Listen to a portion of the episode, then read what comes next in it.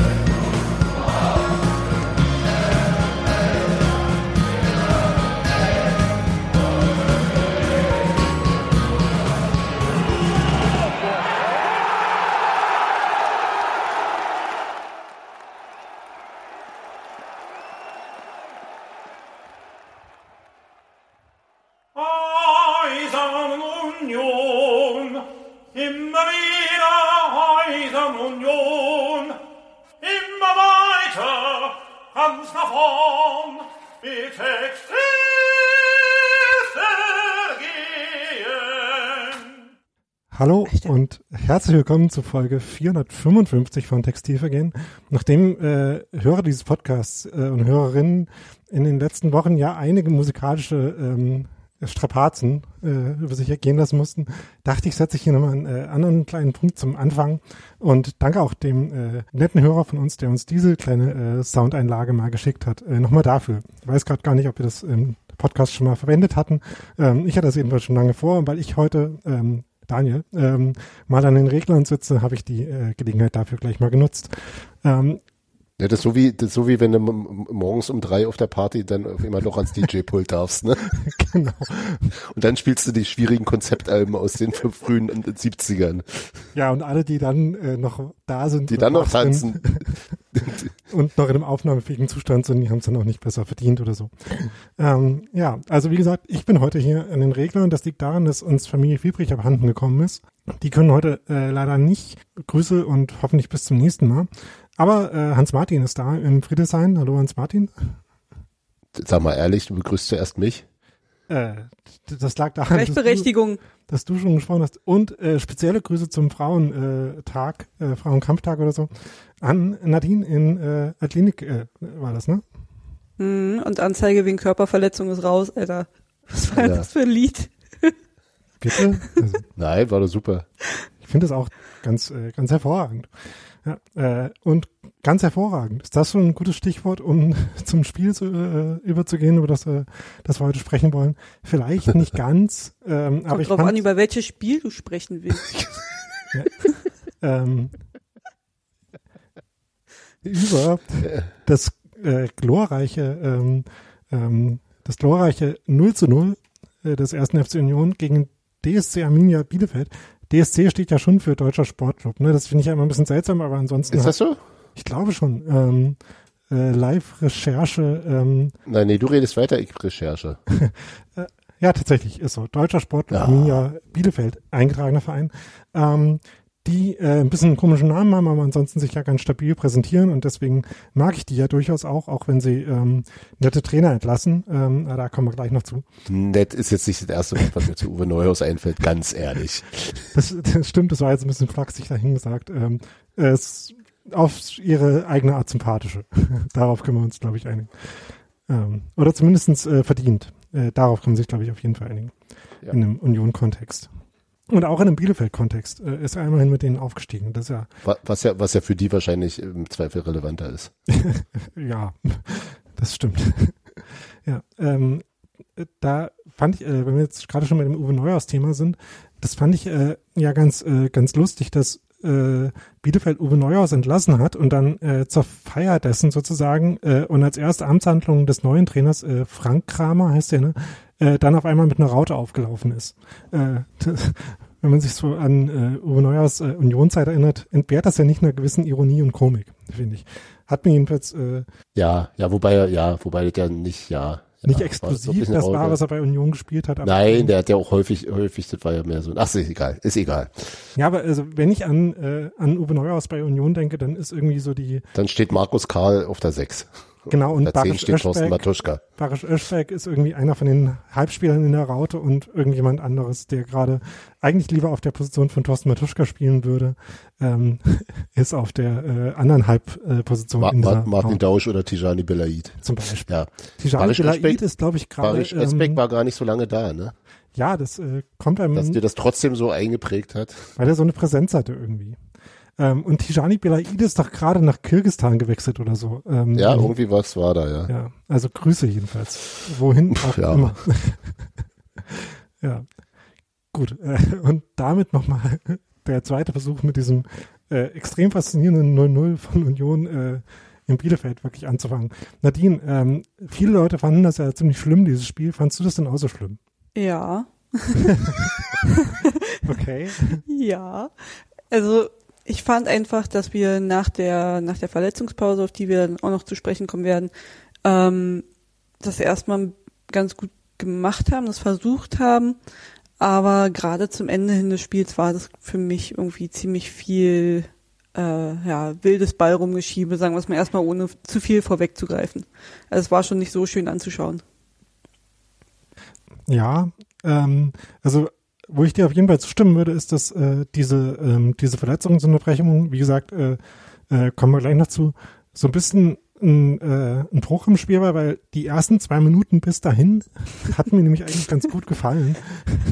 Das ist jetzt wirklich äh, so ein bisschen äh, sich an kleinen Sachen festhalten, aber das Spiel hat ja eigentlich damit angefangen, dass Union äh, gleich mal ganz gut nach vorne gekommen ist, dass äh, ne, von wegen äh, Raute von Bielefeld, dass äh, Christopher Trimmel den Freiraum neben dieser Raute schon einmal ganz gut ausgenutzt hat und ähm, da gut mit Markus Ingwertsen zusammengespielt hat und nach vorne gekommen ist und äh, schon das erste Mal in den Strafraum geflankt hat und dann sah das erstmal schon ähm, ein bisschen vielversprechend aus, aber dann gab es halt diese Situation, in der ähm, Andreas Lute und Julian Ryerson äh, aneinander äh, geprallt sind, beziehungsweise vielmehr Andreas Lute gegen Julian Ryerson gesprungen ist.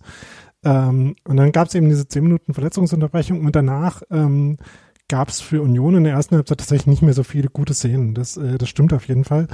Ähm, und äh, ich weiß nicht, äh, wollt ihr lieber jetzt gleich erstmal über die Verletzung reden oder erstmal über den Rest vom Spiel? Na, eins müssen wir ja noch erwähnen. Luther hat ja äh, unmittelbar vor der Aktion mit der Verletzung hat er ja seinen klassischen Lute-Pack, äh, direkt schon mal ausgepackt, so in der zweiten Minute. Da war ich dann schon zufrieden und dachte mir, okay, die Aktion ging gut und nochmal bringt er so einen äh, Flachpass durch die Mitte nicht. Ist die Wahrscheinlichkeit für ein Gegentor schon mal geringer. Ja, äh, das stimmt. Das war äh, trotzdem aber dann äh, nach einer ähnlichen Blaupause gab es dann trotzdem noch äh, später zwei Chancen für, äh, für die Bielefeld. Aber aus der Szene wurde dann erstmal nur ein äh, Freistoß, weil Chris, äh, Christopher, äh, weil Krischer Prömel war es, glaube ich, ähm, dann gefault hatte. Und bei diesem Freistoß ähm, hat eben Andreas Lute versucht, den Ball wegzufausten, ähm, hat dabei dann gleich zweimal ähm, Julian Reisen getroffen, nämlich erst mit den Fäusten und dann mit dem Kopf, sodass dann äh, beide zu Boden gegangen sind.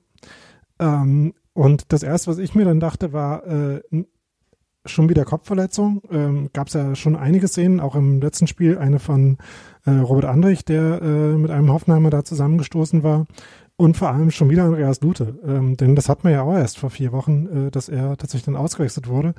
Diesmal haben aber beide weitergespielt. Ähm, ich, ähm, die äh, natürliche oder ähm, so die Standardreaktion ist ja dann, das schlimm zu finden und ähm, grundsätzlich bin ich da auch äh, immer noch ähm, dabei, dass man, äh, dass es irgendwie unvorsichtig zumindestens ist. Äh, andererseits habe ich mich auch ähm, ein bisschen schwer getan, äh, dann einen Grund dafür zu finden, dass äh, Andreas Duter halt vor vier Wochen in einer ähnlichen Situation ausgewechselt worden ist und jetzt nicht. Also ähm, Ja, ich glaube, ich glaube, das überblickt der, also die wurden ja beide lange begutachtet. Also viel von, viel von dem Spiel habe ich tatsächlich nicht gesehen, nur mal kurz als Disclaimer, also eine Zusammenfassung auf The Zone und ganz bisschen nebenher auf dem Telefon. Ähm, ich glaube, das, das, das hängt dann vor allem von der, von der, von der äh, äh, jeweiligen Beurteilung, also der klinischen Beurteilung vor Ort ab, also was die, die das, das äh, medizinische Team da eben für, für einen Eindruck von denen gewinnt. Und die wurden ja nur wirklich beide lange, lange behandelt, beziehungsweise in dem, im Zuge dessen auch begutachtet. Ähm, da kann es erstmal grundsätzlich zu unterschiedlichen äh, Behandlungsstrategien kommen. Also das halte ich schon erstmal für legitim, aber ob grundsätzlich bin ich, glaube ich, äh, habe ich da auch große Bauchschmerzen. Also gerade gerade Riasson sah ja sah ja schon deutlich angenockt aus.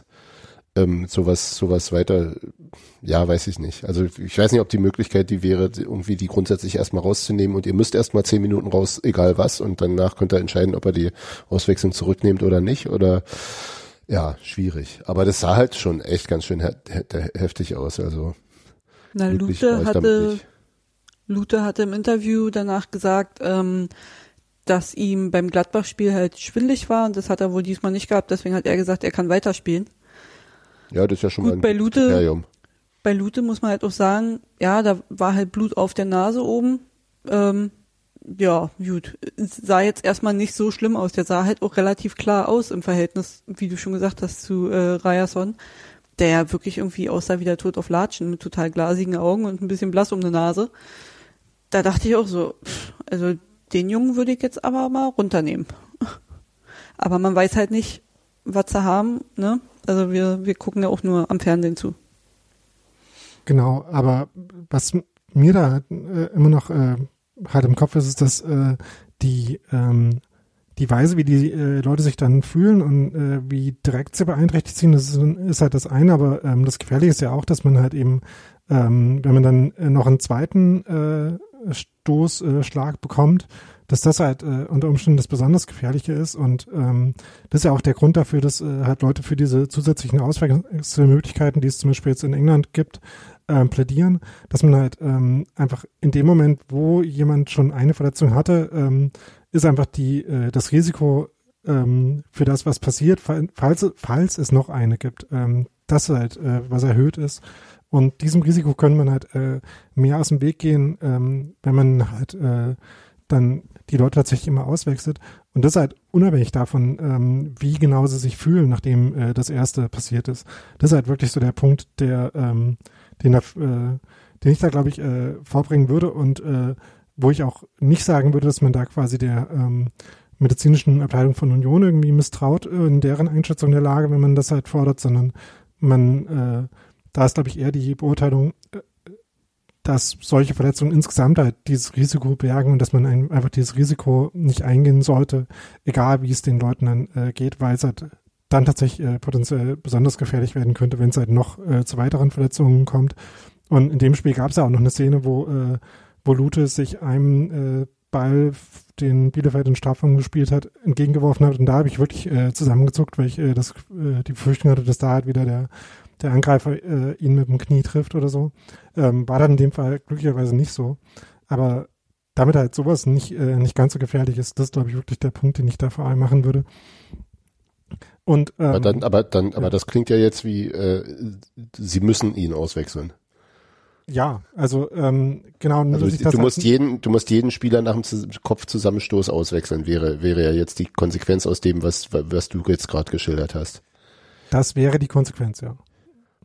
Also ich habe gestern halt auch gesagt, so nehmt die beiden doch runter, weil wenn wir jetzt halt nur bei unserem Beispiel, wie gesagt, bleiben, das war die zweite Minute, wir hatten noch fünf Wechsel. Ähm, ja, dann nehmt die halt runter, weil die Gesundheit von einem Menschen steht halt einfach über allem. So, und wenn dann da halt, wie Daniel schon sagt, wenn dann noch irgendwas passiert, naja, dann, dann ist man richtig am Arsch. Äh, und wie gesagt, zweite Minute, die kannst du doch einfach, nimmst du halt runter. Wir haben Karius auf der Bank, der äh, ein super Ersatztorwart ist.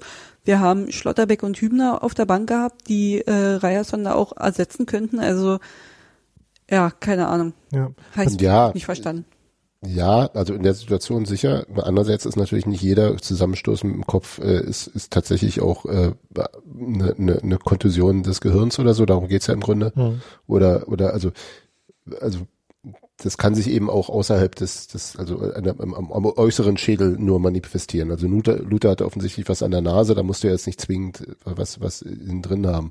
Also wie gesagt, ich würde es jetzt nicht komplett ohne eine klinische Einschätzung eines ähm, ähm, womöglich aber dann eben lieber unabhängigen Arztes haben. Also dass du halt, also, dass du auf die Spieler nicht hören solltest in dem Moment ist einerseits der, der Tatsache geschuldet, dass die, dass man es glaube ich nach so einem also gerade wenn es einen sehr unerwartet trifft oder sehr, dass man da womöglich nicht ganz klar ist im, im Urteil übers eigene, dass andererseits du natürlich den äh, noch noch äh, der Spieler Interessen hat, äh, zum Beispiel jetzt äh, Spielzeit zu erlangen, dass der Trainer Interesse hat, äh, seinen Spieler auf den Platz zu lassen, weil er glaubt, dass der jetzt total wichtig ist und so weiter. Also das und auch das medizinische Team als angestellt beim Verein natürlich auch bestimmten Interessen unterliegt oder bestimmten Zwängen. Also ich weiß nicht, ob man wirklich pauschal jedes Zusammenstoßen mit dem Kopf äh, auswechseln müsste. Das halte ich für ein bisschen zu drastisch, aber ich würde mich schon sehr für so eine Fristenregelung, also dass du einfach sagst, die kommen raus und die sind erstmal auch definitiv die nächsten zehn Minuten draußen und die werden in Ruhe untersucht und zwar von einem äh, Ärzteteam von der DFL oder so, dass da irgendwie ein Neurologe vor Ort ist und der macht halt ents entsprechende Checks und dann sagt ja oder nein und der eben nicht vom Verein bezahlt ist und dem auch nicht unterliegt.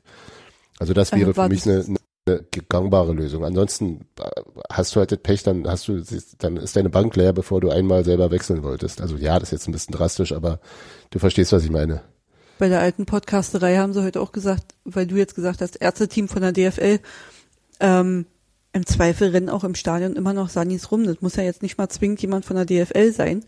Olli meinte so schön, da rennen ja welche von den Sanis rum. Wenn ich mich zu doll besaufe, dann kümmern die sich um mich.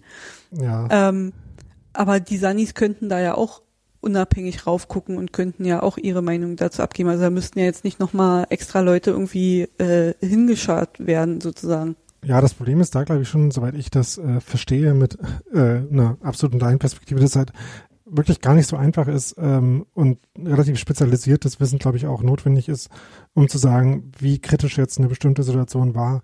Und das ist natürlich auch ähm, ne, bei dem, was ich eben gesagt habe, so wie ich das gesagt habe, ähm, würde da halt äh, diese absolute Position rausfolgen.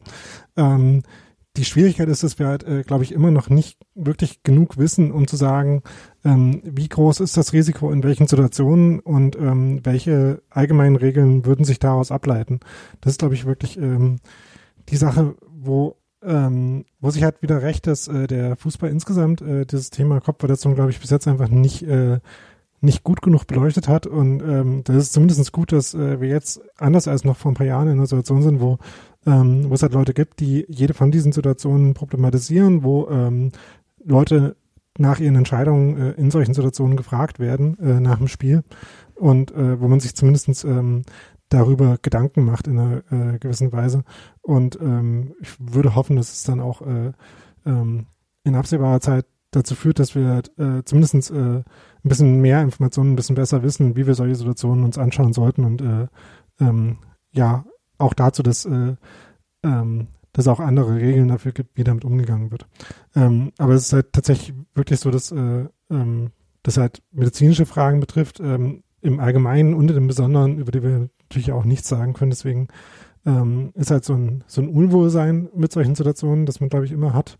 Ähm, und so meine Mindestforderung ist halt wirklich noch, dass man zumindest äh, aufhört, äh, das großartig zu heroisieren, wenn dann halt Leute weiterspielen und ähm, das halt nicht äh, äh, den blutdurchtränkten Torbahn. Genau. genau. Upper, upper Hand, aber trotzdem Tor geschossen. ja. Apropos äh, trotzdem Hat er sein Mann gestanden. ja. Genau. es, ist, es ist immerhin noch ein Männersport, ja, Nadine? Bitte. ja.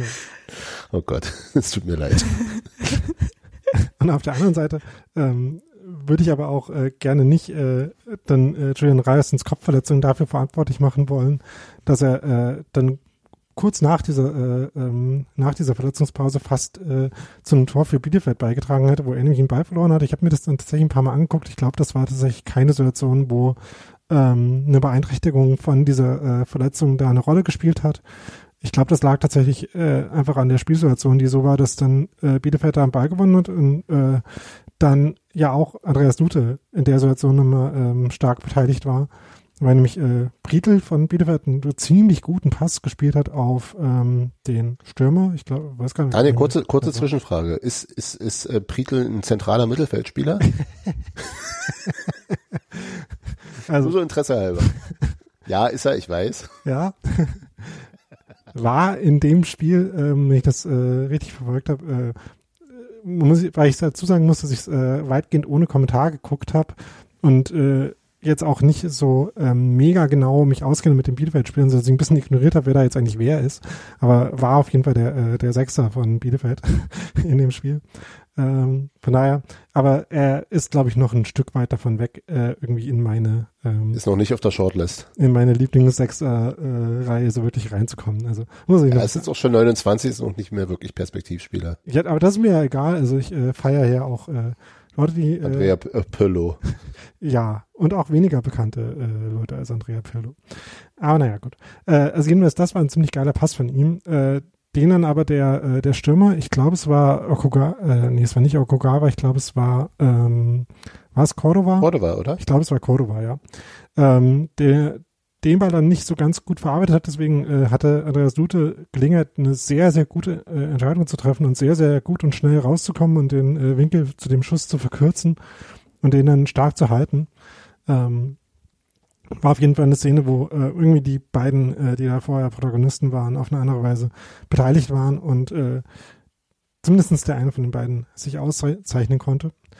Und ähm, das war dann auch für eine längere Weile ähm, das letzte Aufregende, was passiert ist, weil dann ist dieses äh, Spiel tatsächlich in so einen äh, ziemlich anstrengenden Rhythmus äh, verfallen, wie Nadine es eben schon gesagt hat. Ne? Ja. Das war jetzt eine klassische Max Jakob Ost äh, Nicht-Frage. Absolut, absolut.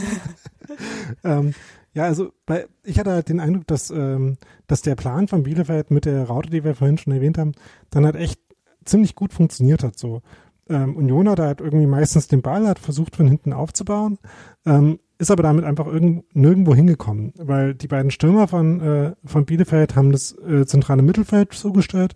Ähm, die, äh, die Halbspieler in der Raute hatten halt irgendwie, ähm, der Weg war dann nicht zu weit, um äh, John Reisen und Christopher Trimmel anzuwerfen, wenn die einen Ball bekommen haben. Äh, die Außenverteidiger von Bielefeld konnten die Flügelstürmer von Union, ähm, also Union hat, äh, haben wir noch gar nicht erwähnt, äh, umgestellt auf Viererkette und auf 4-2-3-1, ähm, sodass dann halt äh, Marius Bülter und Markus Ingwertsen Flügelspieler waren äh, und äh, Nico Schlotterbeck zuschauen musste, ähm, sondern nur äh, Friedrich und, äh, und Knoche innen gespielt haben.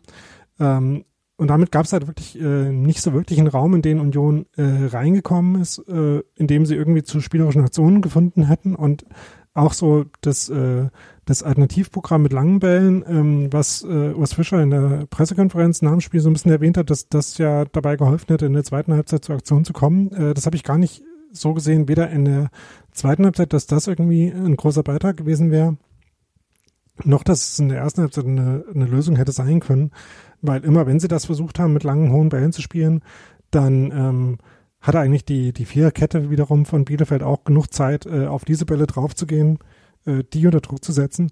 Und so ist halt Union wirklich ungefähr zu keiner Aktion gekommen, äh, so richtig in der ersten Halbzeit.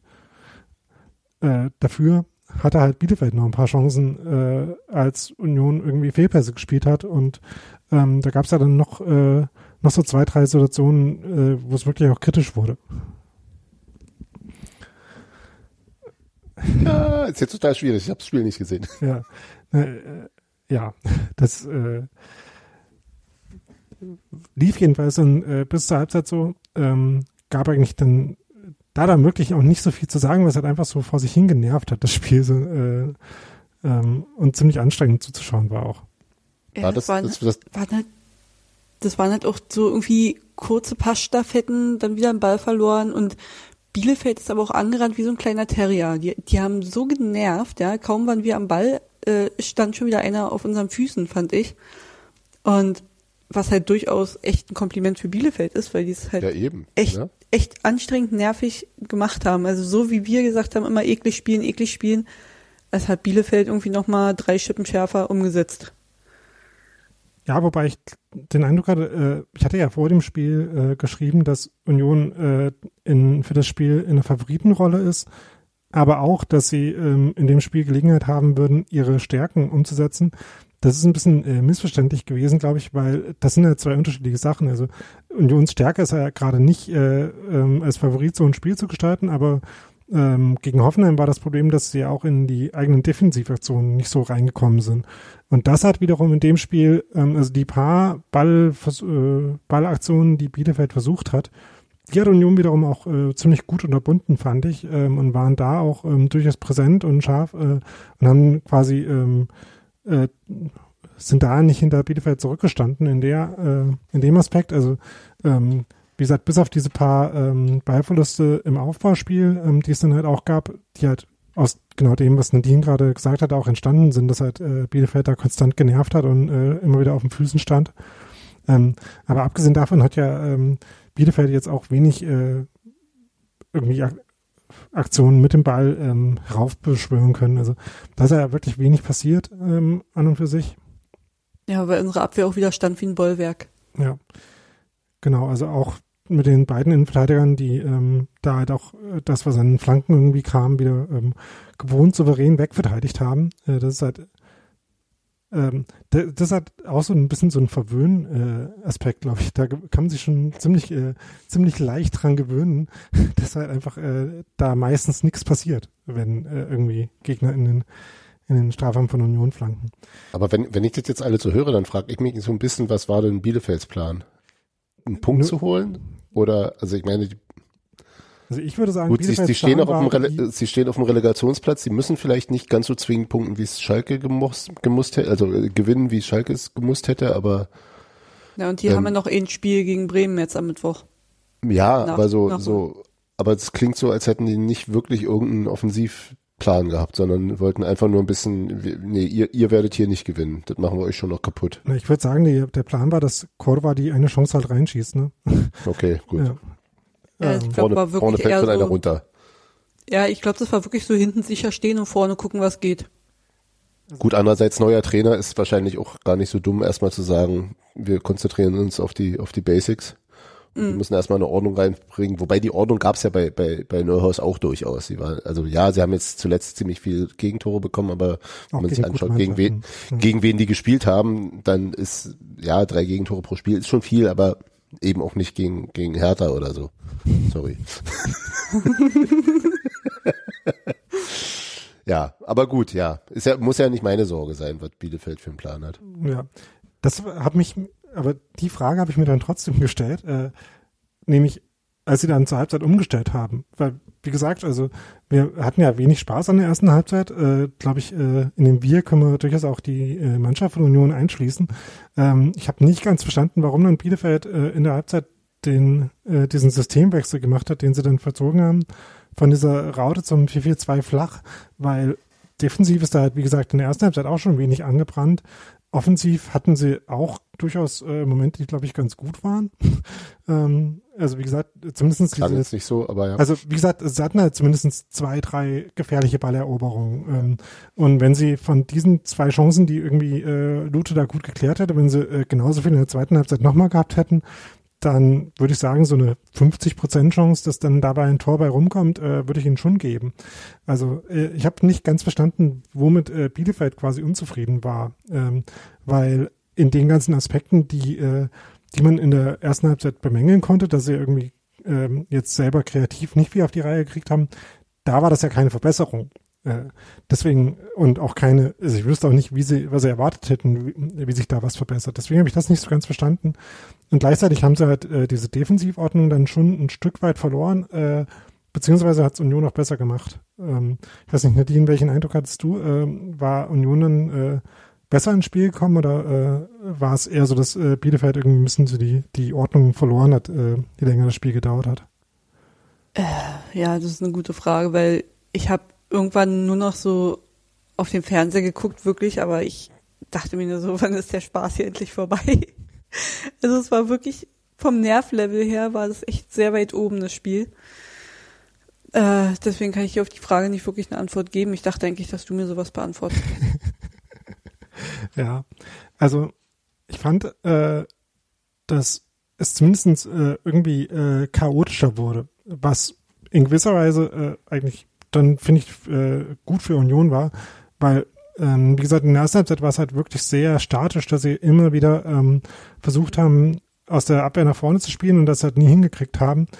Und äh, in der zweiten Halbzeit hat zumindest äh, Bielefeld so die Kompaktheit da so verloren, dass es halt ein paar mehr äh, Situationen gab, wo äh, zum Beispiel Endo mal an den Ball gekommen ist, nachdem der dann eingewechselt wurde. Ähm, ähm, es gab halt auch noch äh, so ein paar Flankenläufe von äh, Christopher Trimmel, zum Beispiel ähm, mit einer Flanke dann auf äh, Marius Bülter, wo der dann einen guten Kopfball schon nach 50 Minuten hatte ähm, und so.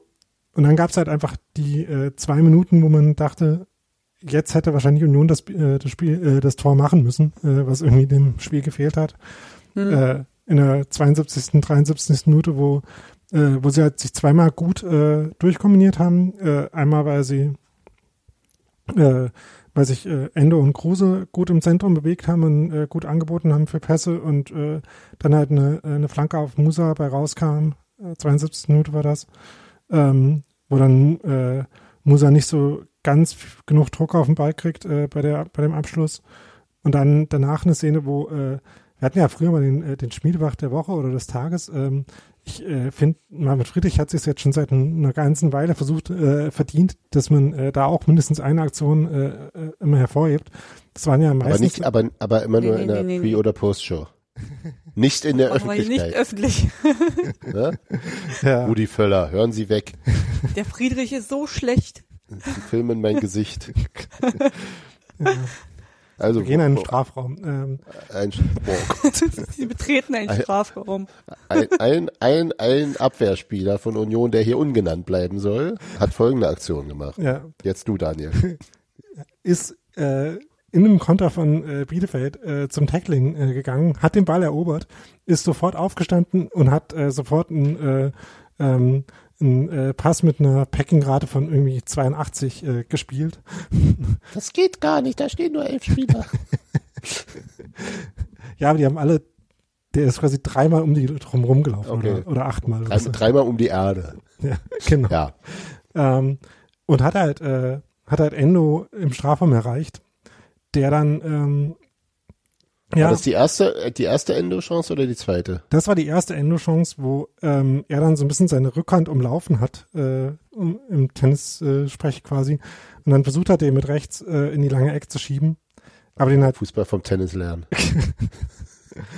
aber Ja. den hat dann ein bisschen zu weit geschoben hat, äh, deswegen ähm, ging der dann halt nicht rein. Das war schon eine sehr gute Chance. Ähm, und Aber, viel es besser war- kann er es auch nicht machen. Also das, äh, Das war eigentlich, ich fand es auch ziemlich okay gemacht. Also, er hat eigentlich alles richtig gemacht und der Ball ging halt daneben. ja, er hat versucht, seinen ja, inneren und Ortega ist halt auch gut rausgekommen. Also hat halt auch viel dicht gemacht. Also so, da war nicht viel Platz zwischen Ortegas Bein und, also ja, du hättest einen großen Drall gebraucht, um dann den noch in, innerhalb des Pfostens zu setzen. Ja, er hat versucht, seinen inneren Thierry Henry äh, da zu, zu, Zu channeln. genau. Genau. Aber, Ja.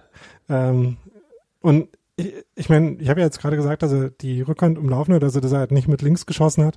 Aber erstens weiß ich nicht, wie der Abschluss von, äh, von Endo mit links ist. Und wenn der halt nicht so gut ist, dann ist er auch klug, den nicht zu versuchen.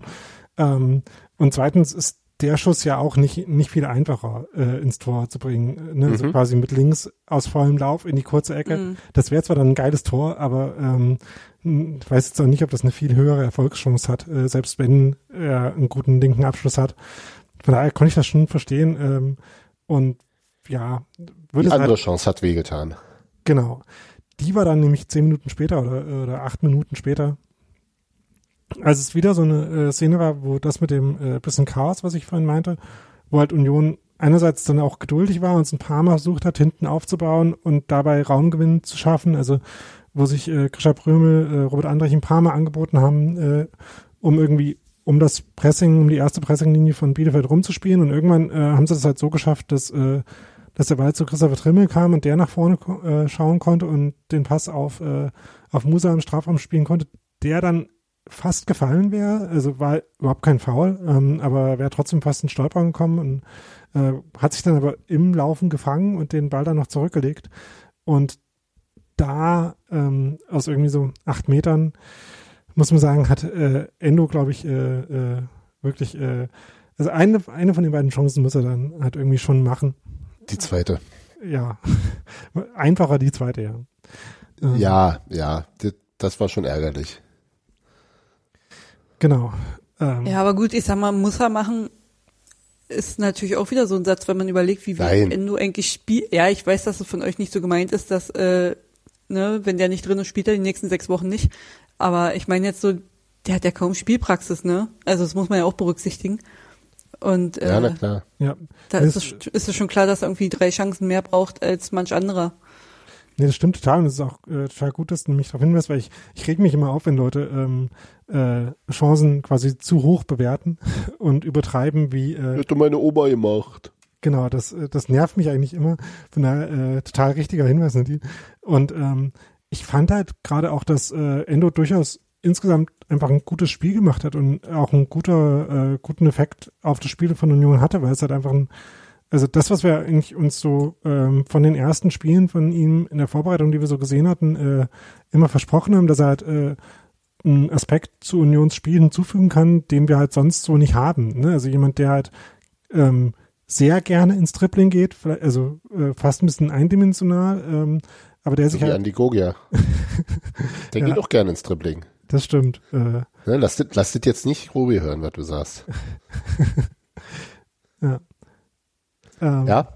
Verzeihung? Genau. Ähm, also ich finde halt schon, dass er äh, dafür, dass er halt jetzt noch nicht so viel gespielt hat, auch immer wieder äh, ja zurückgeworfen wurde von so der einer oder anderen Verletzung, äh, davon, dass es dann eine ganze Weile seine Position nicht gab. Also es war halt schon äh, schwierig und ähm, andererseits äh, jetzt in dem Spiel, wo es die Position halt wieder mal gab, ähm, dass er dann halt äh, auch über eine halbe Stunde die Chance bekommen hat, äh, spricht für mich, glaube ich, äh, schon auch dafür, ähm, dass äh, bei Union und dass äh, Urs Fischer äh, ihm das schon noch zutraut und so, so wie er halt in die Position gekommen ist, spricht das ja auch für ihn. Also ähm, würde ihn wirklich nicht äh, zu sehr äh, kritisieren wollen.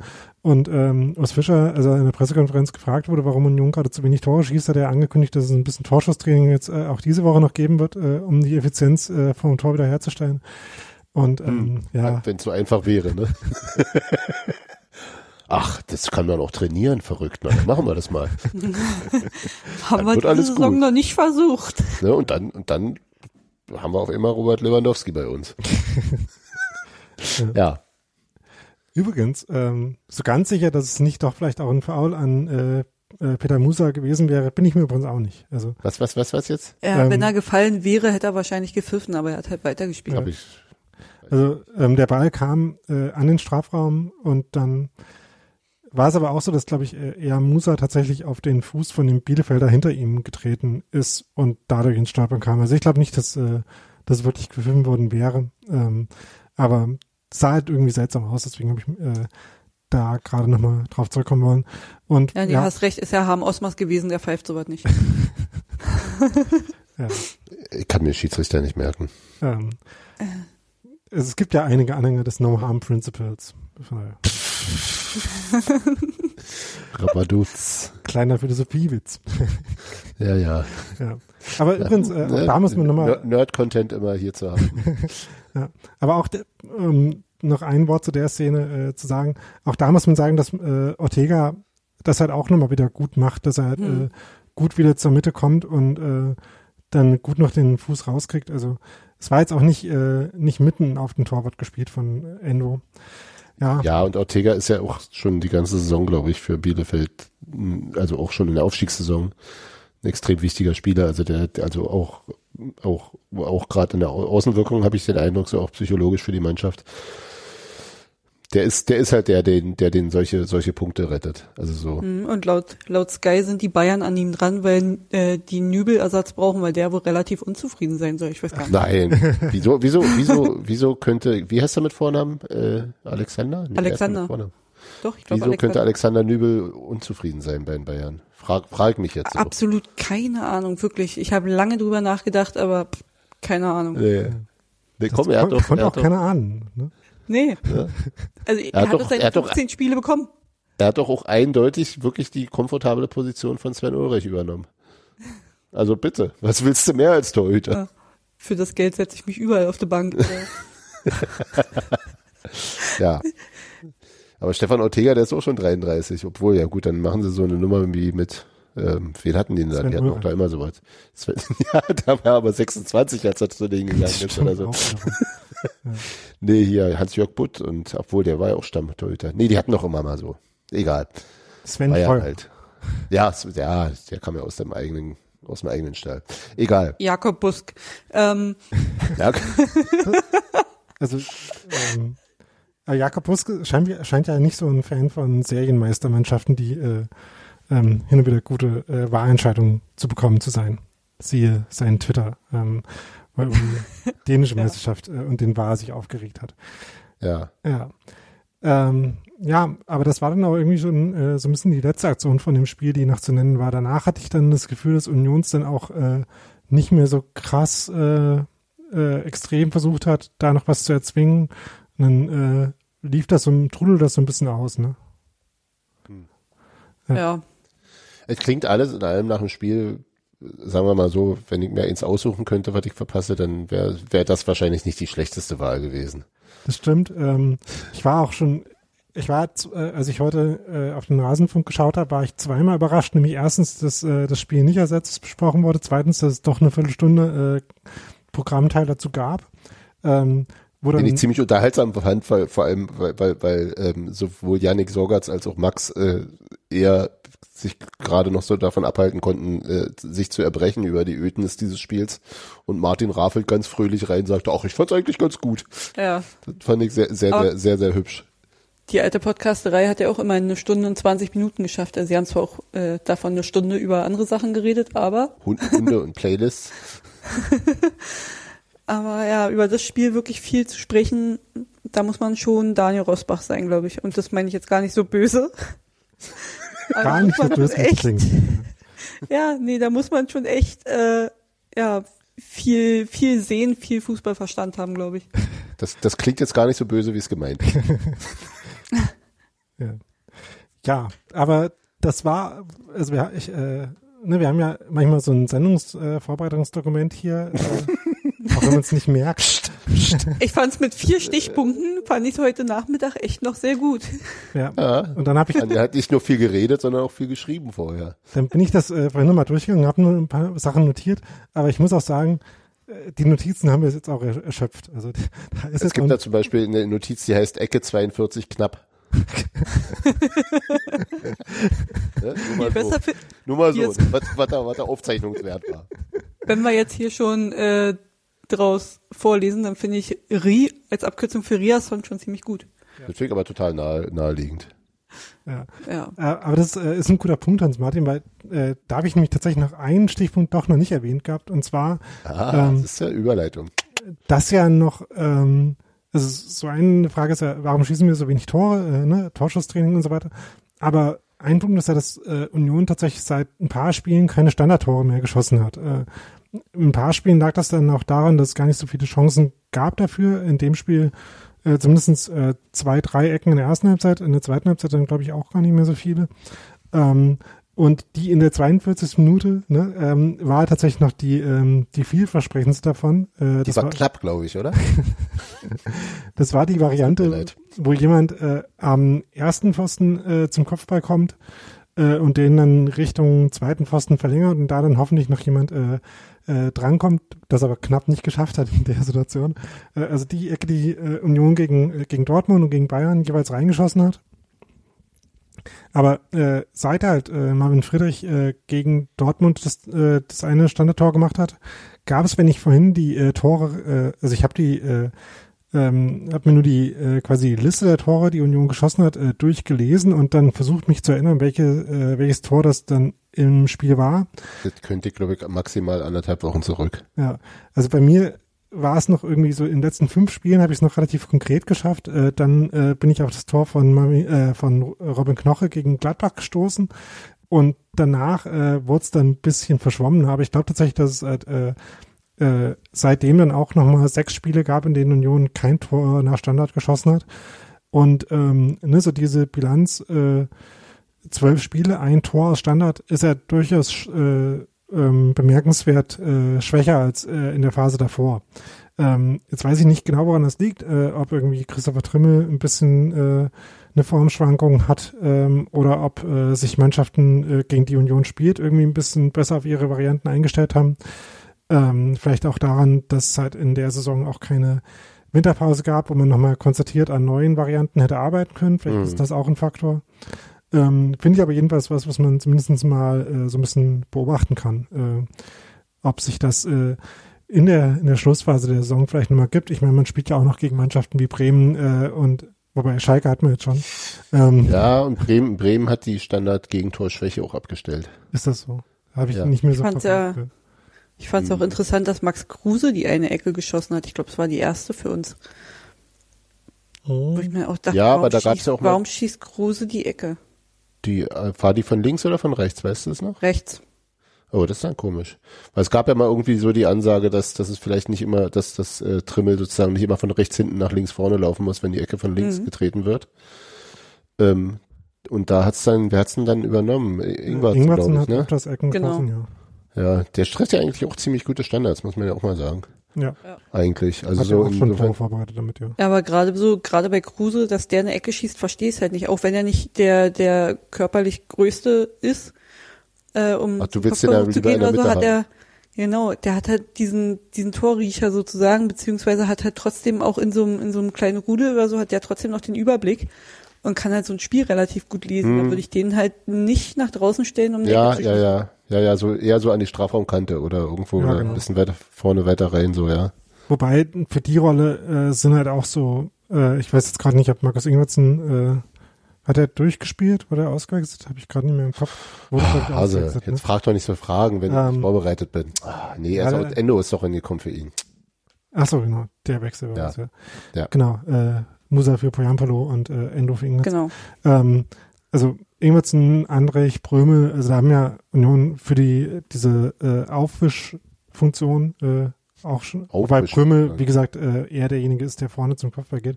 Also Eben. An Andrich ist auch eher der, der aus der zweiten Reihe dann, ne? Genau. Ähm, also ein paar andere Kandidaten dafür haben wir das schon, aber äh, Nadine, ich finde das auch recht, dass äh, Kruse halt so derjenige ist, dem man am ehesten zutraut, dass er dann äh, für einen Abpraller ähm, richtig steht und den dann auch verwerten kann, auch wenn er das äh, im letzten Spiel ja in einer ähnlichen Situation einmal nicht geschafft hat. Ja, nu. Aber was der der ist ja auch ja, lange verletzt, ja.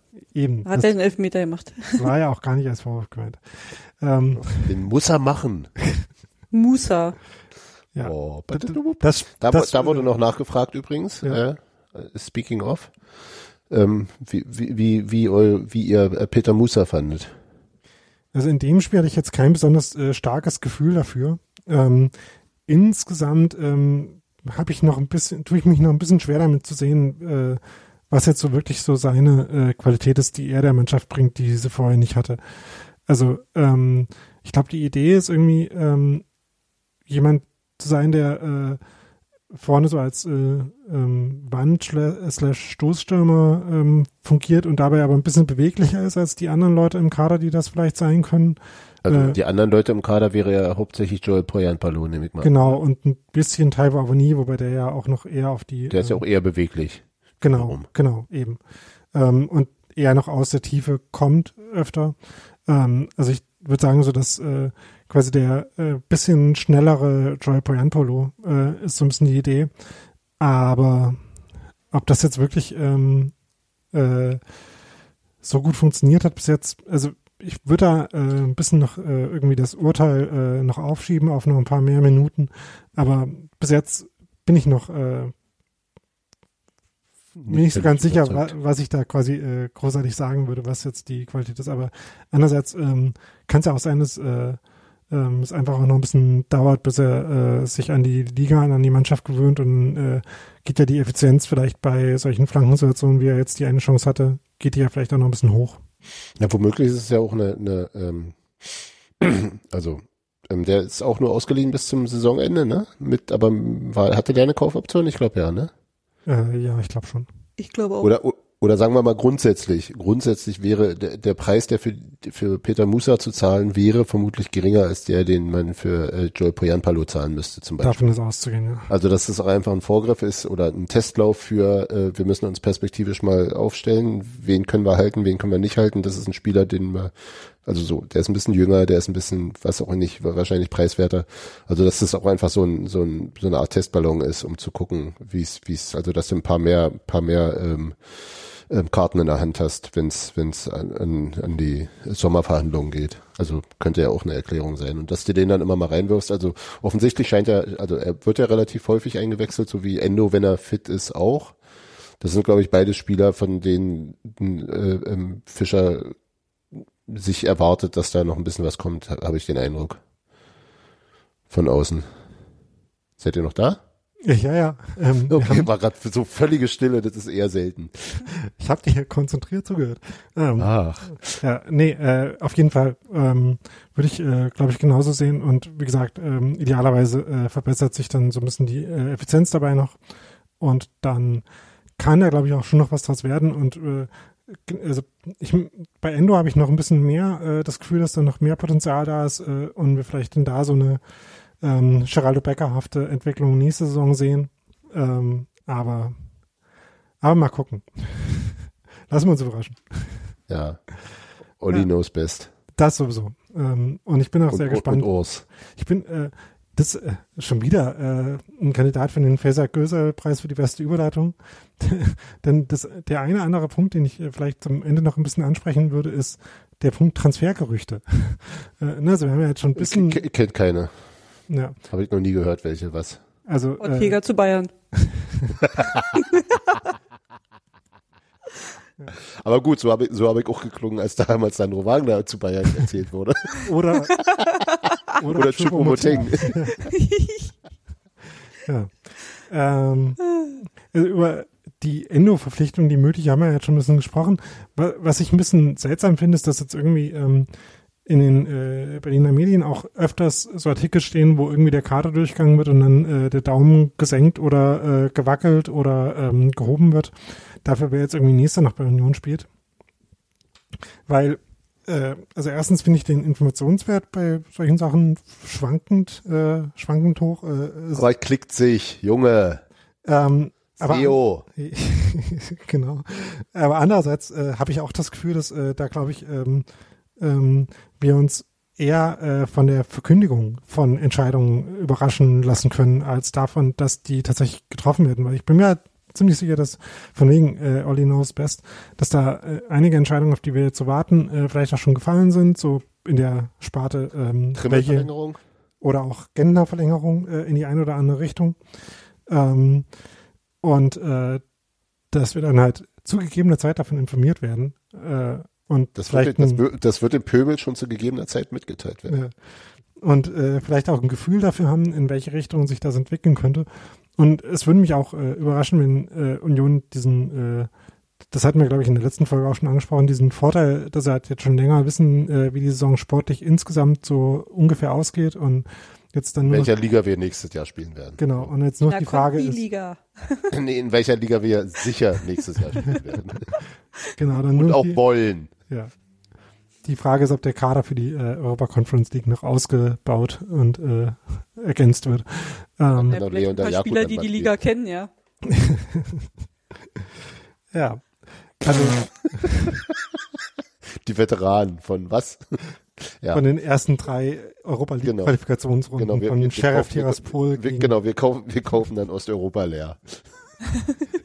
ihr seid die einzigen, die hier Erfahrung habt, haben in dieser Liga. und den FK Düdelingen. Genau. Ja.